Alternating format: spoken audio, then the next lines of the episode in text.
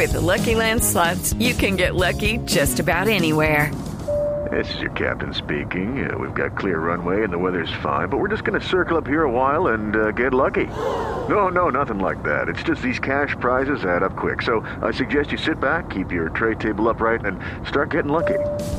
Play for free at LuckyLandSlots.com. Are you feeling lucky? No purchase necessary. Void where prohibited by law. 18 plus terms and conditions apply. See website for details. A continuación desde Bogotá, Colombia, en hjck.com, escucharemos literatura al margen.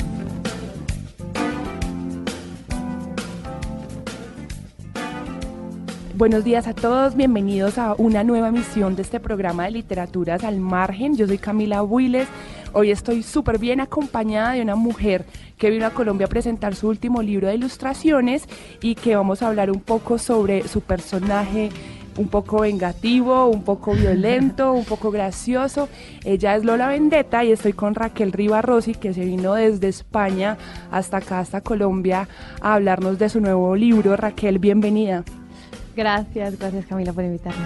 Bueno, Raquel, presentamos aquí en Colombia en este momento Lola Vendetta, más vale Lola que mal acompañada, un libro para los que no saben y los que apenas escuchan de esta ilustradora española, que es sobre una chica que está vengándose de ciertas cosas y que está viviendo un proceso de reencontrarse y de entenderse de una manera más personal. Eh, ¿Cómo nació este libro? Yo sé que Lola eh, nació ya hace muchos años, es un personaje como un tipo de alter ego, pero ¿cómo se volvió libro? Bueno, se volvió libro un poquito... Eh este libro nace un poquito de la incomodidad, de la incomodidad de un montón de cosas, ¿no? De, yo mirar al mundo y decir, ¿en serio este es el mundo que me espera? Y, y así es como están construidas las cosas y demás. Yo me encontré en un momento de búsqueda personal pues bastante potente, de darme cuenta de, de la cultura de codependencia emocional que yo había recibido sobre todo en el, en el nivel de la pareja, que es donde yo más lo sufría y donde creo que muchas mujeres lo sufrimos por una herencia cultural de el romanticismo, el, la debilidad, el, ¿no? una serie de, factores que no nos benefician nada. Entonces yo me puse a, a, indagar al respecto. En todo esto yo me encontré un libro que se llamaba Las mujeres que aman demasiado y ahí me di cuenta de que lo que tenía yo era una cosa que era casi casi una enfermedad social, ¿no? la codependencia romántica esta de, las mujeres. Y ahí en ese momento em, empiezo a trabajar en mí misma y a través del libro, yo cada libro que escribo lo utilizo un poquito como una catarsis, como, un, como si fuera un taller de crecimiento personal, pero de un año, eh, a través de mis viñetas, ¿no? Y eso es lo que, lo que quise mostrar en este libro, un poquito ese, ese recorrido de, de la codependencia a la libertad. Este libro también, digamos, yo leí en la página de internet que les recomiendo que la busquen de Lola Vendetta en Google, nada más es ponerlo la Vendetta y ya salen mil resultados. Eh, también, digamos, salen, como acabas de decir, de unas preguntas existenciales, ¿no? Esta vaina de cuando una mujer termina una relación y se queda preguntando un montón de cosas, ¿cuáles fueron esas preguntas que llevaron a la construcción de Lola Vendetta? Esas preguntas, mira, una de las cosas que yo más me preguntaba es, ¿en serio por ser mujer me toca, eh, por ejemplo, los temas alrededor de la maternidad? A mí me, me causaban mucha incomodidad porque yo había visto la historia de mi madre, ¿no? Mi madre, eh, una mujer talentosísima, tuvo que quedarse en casa para cuidar de su hijo que nació con una discapacidad, que de hecho mi hermano Guille sale en, en el libro como el personaje del campeón. Y esa historia yo creo que a mí me, marcó mucho, es decir, la incomodidad femenina, esa sensación de decir, si tengo hijos y no sale bien, soy yo la que sacrifico mi vida profesional, soy yo la que sacrifico mi, mi, mi sistema emocional mucho más que, que, el hombre. Que el hombre. ¿Y por qué? O sea, ¿por, ¿por qué? Porque, porque solo por el hecho de, pues, de tener unos genitales distintos a los de mi pareja, soy yo la que, la que sufre más. Y me empecé a cuestionar toda la vida realmente. Me cuestioné todo, todo mi sistema de creencias, todo, absolutamente todo. El principal es este porque era el que más me producía dolor, pues ver a mi madre en esa situación y demás, pero luego también ver ese desespero femenino que había por conseguir pareja, por no sé qué, esa importancia tan grande que tenía para, para todas mis amigas, incluso para mí, el, el, ser completada por una pareja, ¿no? es, esa sensación de, no, de no ser suficiente estando tú sola. Y yo realmente esa creencia la tenía muy, muy, muy arraigada. Me costó mucho soltarla. Y en parte la solté con este libro. Tú te metiste en una parte, Raquel, que yo quería, digamos, ahorita preguntarte, pero ya que la tocaste, creo que es importante, y es el tema de la mamá. Eh, tú hiciste otro libro que se llama Que Pachamama. Ajá. Y es algo muy curioso porque en estas, digamos, en este programa de literatura al margen, hemos hablado de la mamá constantemente, pero siempre en los procesos creativos de las mujeres.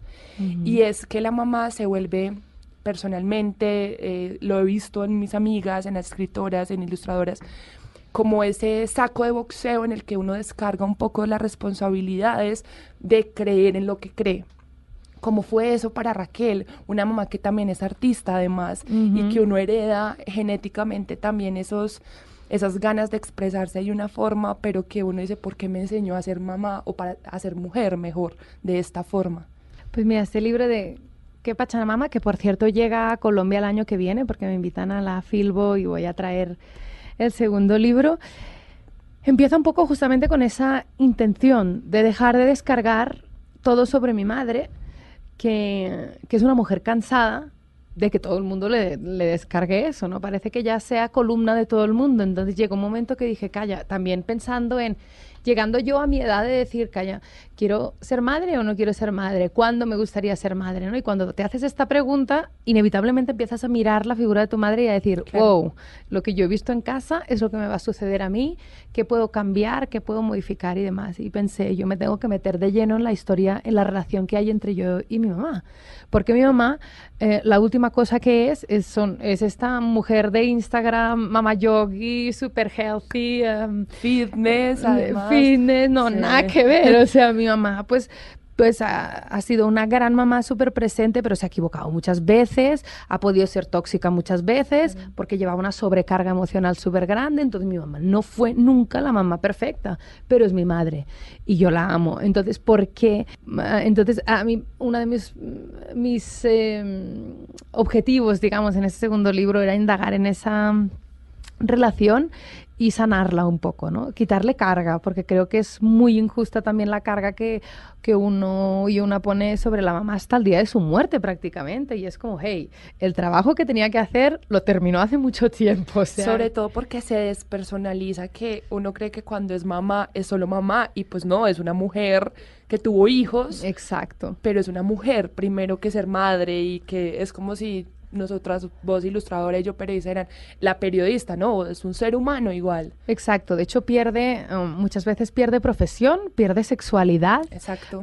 Pierde, identidad y parece que eso nubla absolutamente todo lo que ha conseguido hasta la fecha, ¿no? Y es, y es muy triste, o sea, es muy triste y sabemos, o sea, la que es madre o la que tiene una mamá reciente pues cerca sabe que eso sí verdaderamente es un cambio súper súper grande en la vida, pero también pero, pero no tiene por qué no borra el pasado. No borra el pasado, no borra la identidad y de hecho que borra la identidad es súper perjudicial para la mamá y para el hijo y para la familia entera, porque en un momento dado ese niño o esa niña se va a ir y una no se puede quedar desprovista también de lo que ha construido, porque te quedas con una mano delante y la otra detrás. O sea, a la hora de uno buscar, digamos que se ha escrito sobre Lola Vendetta y sobre Más vale Lola que mal acompañada, que es el libro que está presentando Raquel, que va a estar presentando en Cali para que todo el mundo vaya y la busque en redes sociales. También está como arroba lola.vendetta. Con dos T's. Con dos T's, de venganza. Vendetta, con V de vagina. y eso era lo que iba a decir. Eh, digamos, la mayoría de reseñas hablan de que es una mujer violenta, es una mujer que se está vengando, eh, de la sangre, de no sé qué, pero yo creo que hay que salirnos un poco de esta lectura que es muy superficial, que es lo evidente, obviamente los colores es evidente, el sable es evidente, pero hay que leer a Lola Vendetta en un momento también un poco convulso para las mujeres en las que estamos aprendiendo a hablar sin tapujos eh, y que se lee en señales feministas. Y más allá de feministas, de los que quieren poner que feministas son los que odiamos a los hombres, porque no es así, no odiamos a los hombres, no queremos matarlos. Eh, este libro es una reflexión sobre encontrarse a sí mismo para poder amar de verdad. Sí, y también de legitimar a ciertas emociones como son la rabia, que en el mundo femenino, o sea, están vetadas. El increíble Hulk más o menos es el superhéroe del siglo porque es un hombre rabioso que lo destroza todo. Si nosotras creáramos un personaje femenino, que hecho, de hecho es lo que me, de lo que se me criticaba un montón, eh, que tiene una rabia que no puede contener y destroza, eh, pues es una mujer histérica, más o menos es lo, peor, ¿no? Sin embargo, el increíble Hulk es que los papás y las mamás llevan a los niños al cine a ver al increíble Hulk como destroza cosas. Y a mí que me perdonen, pero en el mundo real, un hombre que se le va la rabia de, madre y destroza cosas tiene un nombre y se llama maltratador. Claro. Eh, y no es un héroe, y No es, un héroe. Es, justamente lo contrario. Entonces, yo también a través de este personaje, mi camino fue el de escuchar mi rabia, que me di cuenta que tenía mucho, mucha, y que por educación eh, también la había ocultado, pues por ser esa mujer divertida, esa mujer simpática, esa mujer sexy, esa mujer, eh, para cumplir con todas esas exigencias, ¿no? Y dije, no, espera, yo sí siento mucha rabia. A mí cuando me decían, igual tienes algo de rabia, yo la negaba, yo la negaba porque no, eso, eso en mi sistema, eso en mi personaje que me había montado de mujer estupenda, eso no podía existir. Claro. Y a través de este personaje sí pude ver, pues sí tengo mucha rabia y voy a ver por qué. Y si no escucho esta rabia, esta rabia me va a matar eventualmente, me va a enfermar eventualmente. Entonces tengo que hacer ese ejercicio. Yo creo que, que es muy importante que, que se pueda hacer. Que una cosa es reprimir la rabia, que creo que es lo que estamos haciendo, y, y la otra cosa es contenerla, ¿no? No significa que una vez yo escucho la rabia tengo que ir por el mundo con cual increíble Hulk eh, Hulka no de hecho hay personaje la Hulk, creo. Eh, destrozando todo. No, se trata de contenerla, es decir, de escuchar qué hay más allá de ella. O sea, ¿por qué? La rabia viene de tener reprimida una serie de emociones durante mucho tiempo. Se van acumulando, se genera tensión y una ahí dentro lleva un montón de cosas. Entonces, la comunicación, el, los espacios para hablar, para poderse expresar debidamente entre mujeres incluso, es que son, deberían ser sagrados y, vamos, obligatorios. Claro. Sin embargo, se ha cortado esa comunicación. Es eh, este libro cuando uno lo ojea, dice Raquel, obviamente es legitimar unas emociones que fueron vetadas, incluso para los hombres también, porque sentir rabia está mal, pero la rabia es una emoción como lo es el amor, como la felicidad. Y el problema es cuando, digamos, uno lee las reseñas y dicen es violenta, solo violenta, solo violenta, y hay una cosa más abajo. Raquel, ¿cómo llega el feminismo? El feminismo no le llega a uno fácil.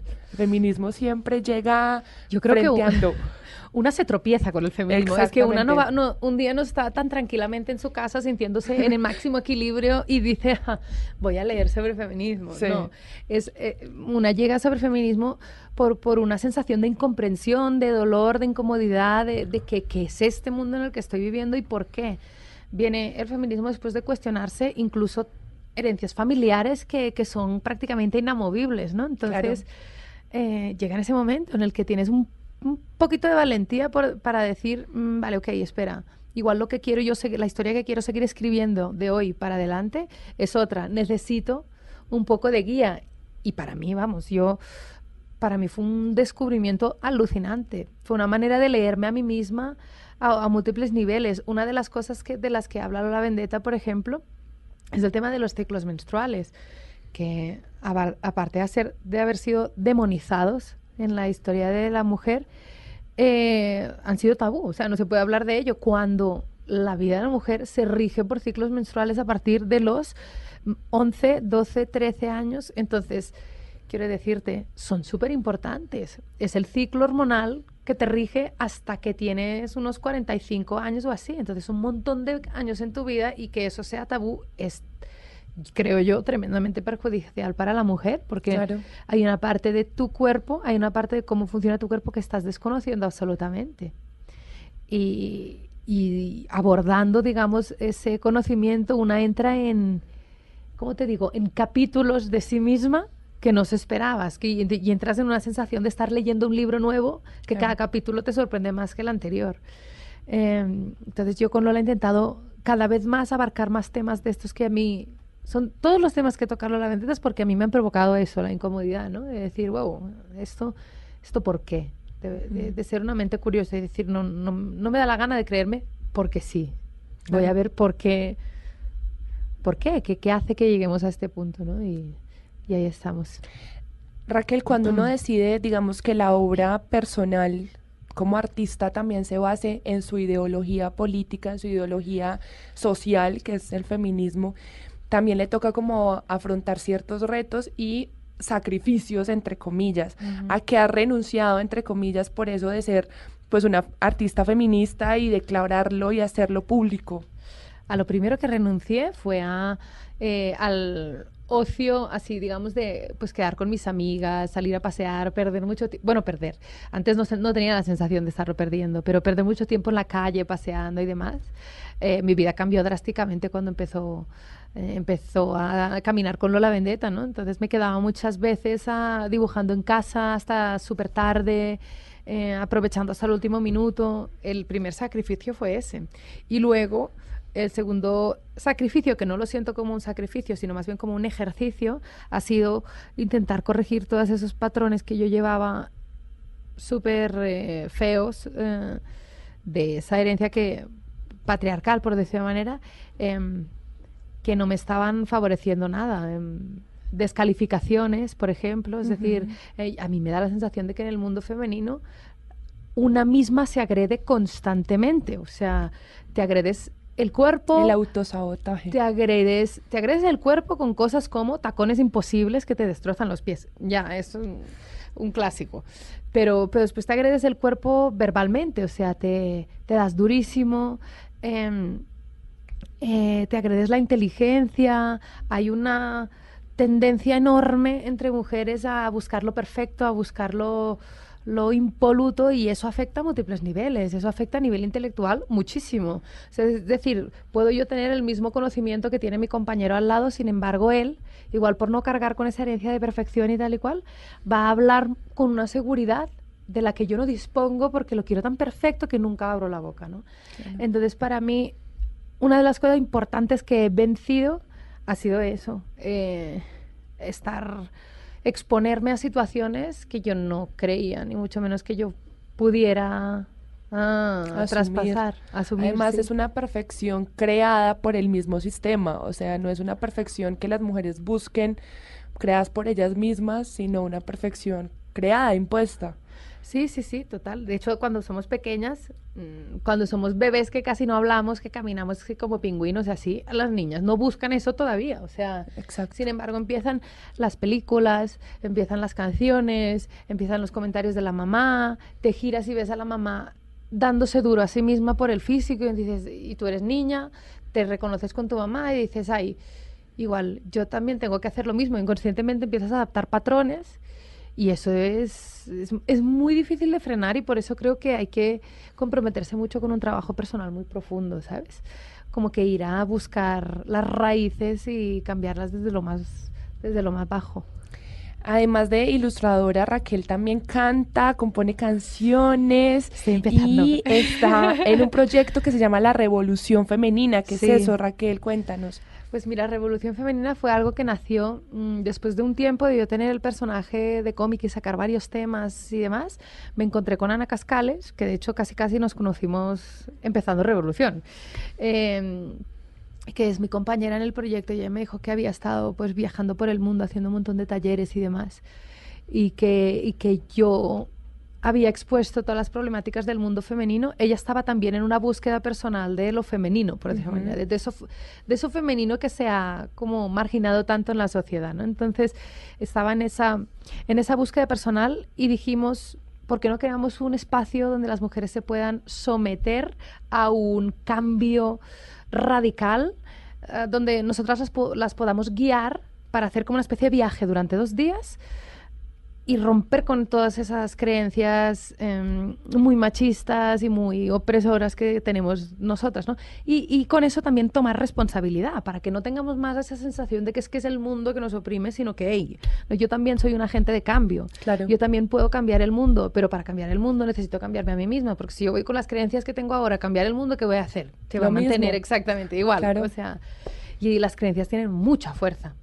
Entonces por eso nos ponemos ahí eh, dos días seguidos de 9 a la mañana a, 8 de la, de la noche a trabajar y a trabajar y a trabajar. Y ahora verdaderamente tenemos un, un combo que nos está funcionando súper bien y es precioso. ¿Quién es Lola Vendetta y quién es Raquel? ¿Qué diferencia cada una? Mira, esta es una buena pregunta porque Lola Vendetta, al principio yo la sentía como, como era un personaje que prácticamente me poseía, como te digo, cuando Lola Vendetta se enfadaba, yo, yo venía después, yo venía detrás y me enfadaba también. O cuando Lola Vendetta estaba contenta, yo iba detrás y yo ayer em, le comentaba a una amiga, le decía que yo a Lola Vendetta la lanzaba y yo iba detrás. O sea, la lanzaba a abrirme camino y yo iba detrás. En esos temas que yo no tenía eh, el valor, digamos, de trabajarme, yo la lanzaba. O sea, en esos temas en los que igual en una cena de amigos yo nunca hubiera sacado el tema por miedo a, a, no defenderlo bien, a no sacar la conclusión perfecta, ¿no? Y todas esas cosas. Entonces yo lanzaba el personaje y yo iba detrás. Eh, en un momento dado tuve que hacer un poquito del ejercicio de separarme del personaje psicológicamente porque era una fusión súper heavy y estaba empezando a ser un poco rara porque no, no llegaba yo a distinguir qué cosa le había pasado al personaje y qué era mi sentimiento como Raquel Ribarros. Estaba un poquito como lo que pasó con el Joker y el actor este que se fusionaron y eso fue, pues, em, yo, me, yo me fusioné y tuve que separarme un poco. Y ahora siento que estoy en un buen equilibrio, aunque yo tengo una cosa con este personaje que no lo había tenido antes con ninguno de mis personajes. Tengo una, una sensación de apego muy grande, o sea, y, y, de momento me funciona, o sea, cuando vea que me está limitando ya, ya romperé esa cuerda, no lo sé, pero de momento me está haciendo crecer mucho y me ayuda mucho a, experimentarme a mí misma, entonces en ese camino estoy, estoy contenta de momento con ella. Esta pregunta siempre la, hacemos aquí y es importante, digamos, saber porque habla mucho de lo que la gente ve de, su infancia y es si vos pudieras hablar con la Raquel de 10 años, la vieras chiquitica, ya pelinegrita en España, ¿qué le dirías? Como, venga, sentémonos y quiero decirle esto. Yo con 10 años lo que yo haría sería como, yo con 10 años estaba en un colegio separado de los chicos, o sea, los chicos estaban arriba en la montaña, nosotros estábamos abajo, mi hermano Guille, el campeón, iba al colegio de arriba y había tardes en las que salíamos del colegio y Guille no llegaba porque lo estaban linchando, porque lo estaban pegando, los niños así como más gamberros del colegio pues le daban durísimo. Y a mí me hubiera gustado en ese momento que alguien me explicara con con una posición de no juicio, em, no, sin rabia, me explicaran qué sucedía en la mente de esos niños para llegar a pegar a mi hermano, porque yo, yo creo que ahí es donde a mí me empezó la vendetta y la cosa esta de la, la, opresión de la rabia, ¿no? Cuando, cuando empecé a ver esa injusticia tan grande que a mí me, me, me descuadró muchísimo. Entonces a mí me hubiera gustado mucho, o sea, yo me sentaría al lado mío ahora con los conocimientos que tengo pues de, de, de psicología y de crecimiento personal y todo esto, me sentaría a explicarme que esos niños igual también tenían una educación en una masculinidad muy agresiva y que se les validó la, la, agresividad antes que la empatía y el cariño y el abrazo, porque igual todo eso se les calificaba como de que, de que eran niñas, o sea, de que eran eh, menos o de que podían ser marginados si eran cariñosos, ¿no? Entonces, mm, yo haría eso, sentarme a explicar desde mucho antes que cometimos el error de dividir el mundo en... de, de coger todas las cualidades humanas y dividirlas en dos grandes grupos, en plan, esto es masculino y esto es femenino, y limitar a las mujeres a un lado y limitar a los hombres al otro. Yo vendría a explicarme un poquito eso la historia de la gran mentira que nos han explicado sobre los géneros. sobre que unos aman y otros sienten, eso es totalmente falso. Exacto. Vamos a, entrar un momentico a la sección de recomendado. Hoy tengo un recomendado bellísimo que no sé si es un libro que podamos encontrar aquí en Colombia, pero que, bueno, estaría bueno que lo buscáramos en internet y que nos escucharan las editoriales para que lo trajeran. Es una novela de la escritora, aquí tengo la foto, se las voy a leer.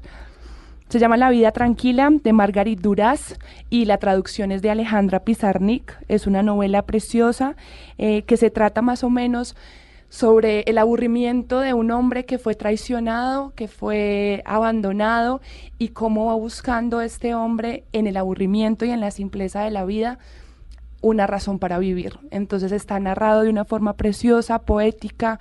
Eh, es un libro que ha sido editado muy pocas veces. En Argentina está en eterna cadencia y esperamos que acá lo traigan la traducción de Alejandra Pizarnik. Entonces esa es nuestra recomendación de hoy, La vida tranquila de Margarit Duraz.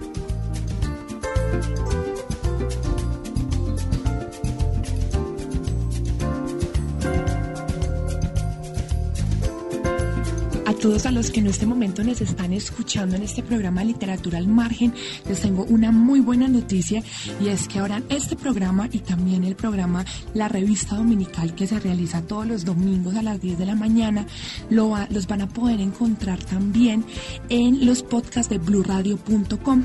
Entonces ya van a poder encontrar todos los episodios que hemos hecho de Literatura al Margen y los últimos episodios de la Revista Dominical en www.bluradio.com en la sección de podcast, cultura, y ahí estamos en HJCK. Estamos muy contentos para que ustedes puedan escuchar ya los programas ahí montaditos en la web. Y bueno, Raquel, esto es para terminar, vamos a hacer la playlist de cinco canciones del libro de Lola Vendetta, además vale Lola que mal acompañada. Cinco canciones y el porqué de cada una. Ay, me encanta. A ver, tengo que pensarlo un poquito, ¿eh? Cinco canciones de este libro. Sí. A ver, yo hay... Eh, eh, eh, yo creo que la de, ¿cómo, ¿cómo, es la de rata de dos patas? La de Paquita, la del barrio, exacto. Yo creo que al principio, al principio del libro podría entrar esta tranquilamente cuando ella empieza a darse cuenta de que su novio le está haciendo como mucha, mucho daño, mucha presión emocional.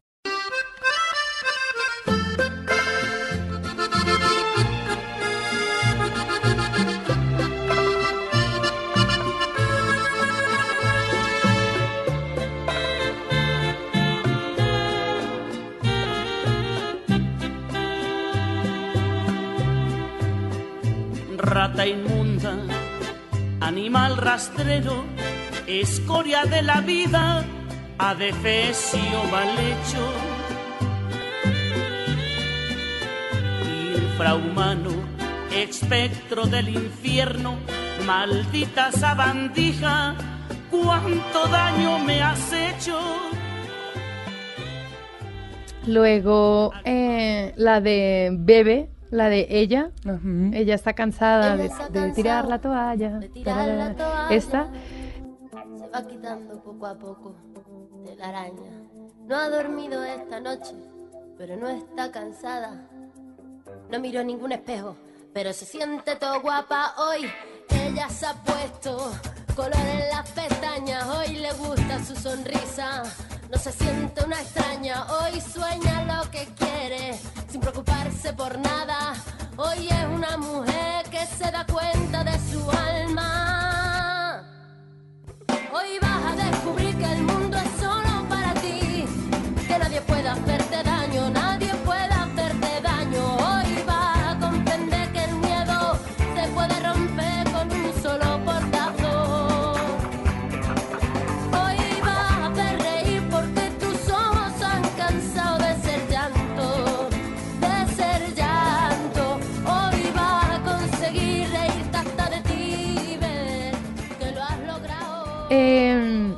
Igual pondría hasta la mía, porque el libro en, la primera, en las guardas del libro está el Chocho Mandala, que es el, es el dibujo por excelencia de la vendetta. Entonces, eh, pondría también la canción de Marta Gómez y mía, que se llama Lo Innombrable, que habla de todos esos matices de la, de la identidad femenina. En mis ojos cabe todo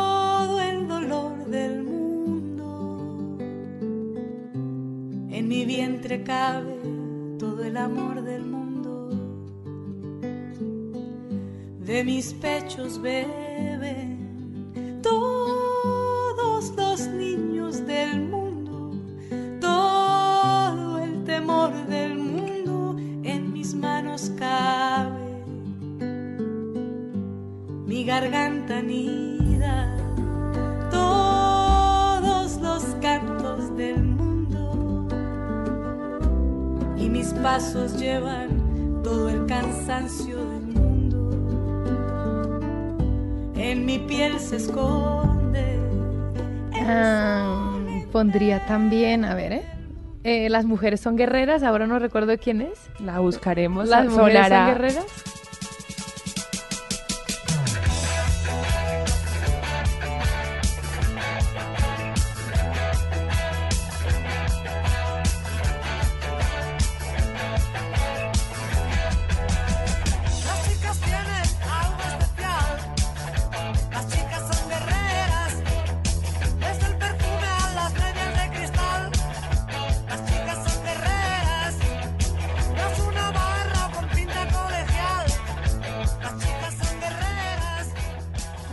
En un, en un momento así. A ver. Tenemos tiempo, que busque Raquel. A ver, a ver, a ver, a ver. Llevo cuatro, ¿no? Llevo cuatro, llevas cuatro. Llevo cuatro. Entonces, mira, me viene a la cabeza una de Jorge Drexler, jo, es que ahora no recuerdo el título, pero una que habla de una gota de vino que cae en un zapato. Eh, La gota se hizo calor, luego calor, movimiento, luego gota de sudor. Que na, na, na, na, na, pero no recuerdo cómo era. Todo se transforma. todo se transforma, eso, eso. Porque habla un poco de la resiliencia, me da la sensación como de esa vida que, que nos va transformando la energía de un lado a otro. Entonces hay un momento del libro que, que también aborda un poco eso, ¿no? Él, él siempre se sale de esas situaciones negras, siempre, uno siempre sale. que bebió tu boca roja, tu boca roja en la mía, la copa que gira en mi mano. Y mientras el vino caía, supe que de algún lejano rincón de otra galaxia, el amor que me darías, transformado volvería un día a darte las gracias. Cada uno da lo que recibe luego recibe lo que da. Nada es más simple, no hay otra norma, nada se pierde, todo se transforma. Yo creo que sería muy injusto terminar este programa. Además, Raquel no va a volver dentro de ocho días acá a Bogotá. Entonces quisiéramos que cantara un poquitico de esa canción. Eh, no sé, el- el- el- la estrofa que quieras, un poquitico chiquito. Vale, va. A ver, a ver si me la recuerdo porque mi, no- mi memoria es simpática, ¿eh? Pero dice, mi entrepierna guarda todo el placer del mundo y entre abrazos ahogo ya los llantos profundos. No hay temor ni rabia, solo instantes confusos. Arriesgando despega entero el valor del mundo. Bueno, pues aquí los que estamos en el estudio nos quedamos locos mirando a Raquel.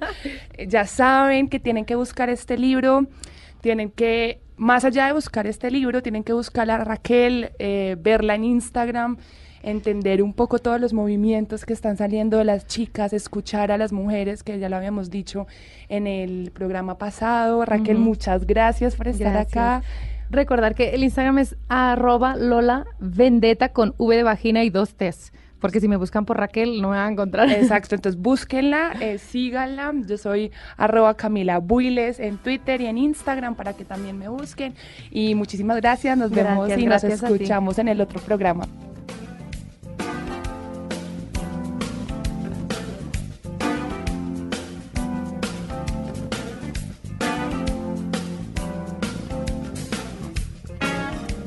Hemos escuchado literatura al margen desde hjck.com, en Bogotá, Colombia.